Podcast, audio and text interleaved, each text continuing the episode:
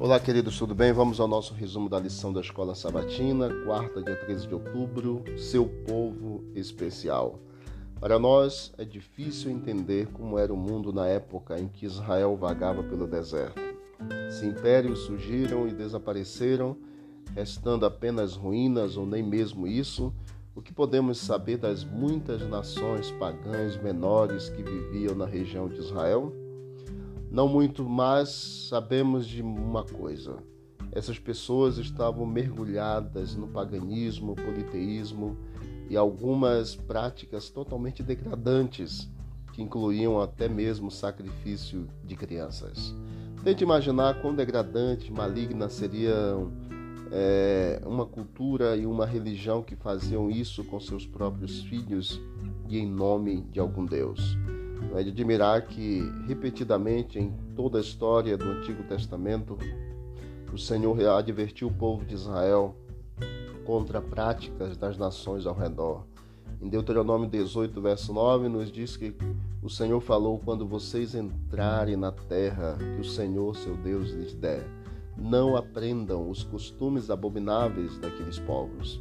Foi por isso que o Senhor chamou a nação de Israel para um propósito especial por ter entrado em aliança com Deus, deveriam eles ser diferentes, uma testemunha ao mundo daquele que criou o céu e a terra, o único Deus verdadeiro. Em Deuteronômio 26, 16 a 19, nós vemos que o povo seria exaltado diante das nações se eles amassem e obedecessem ao Senhor. Eles seriam exaltados. É extraordinário que Moisés tenha iniciado os versos do capítulo 26 de Deuteronômio com a palavra hoje. Ele indica exatamente que naquele instante Deus estava ordenando que eles fizessem daquela forma. E aí você vê a repetição da ideia no verso 17 também do capítulo 26 de Deuteronômio. É como se dissesse que deviam se comprometer naquele momento, novamente ser fiéis, santos e especiais, razão central de sua existência como a nação da aliança. Eles eram a única nação que conhecia o Deus verdadeiro, a verdade sobre Deus e a maneira de viver segundo a sua vontade. Não apenas tinham a verdade presente, mas deveriam incorporar essa verdade até que Jesus, Jesus volte.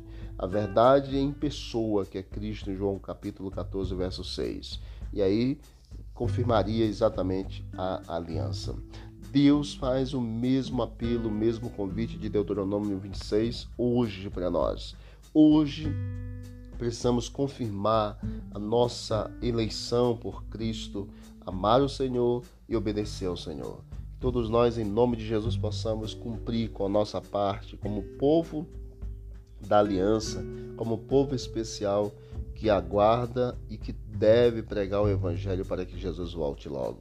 Deus nos abençoe. Vamos orar? Querido Deus, obrigado, Pai, porque o Senhor nos chamou das trevas para a sua maravilhosa luz. O Senhor nos chamou como um povo especial para pregarmos o teu evangelho, para obedecermos ao Senhor, para te amarmos.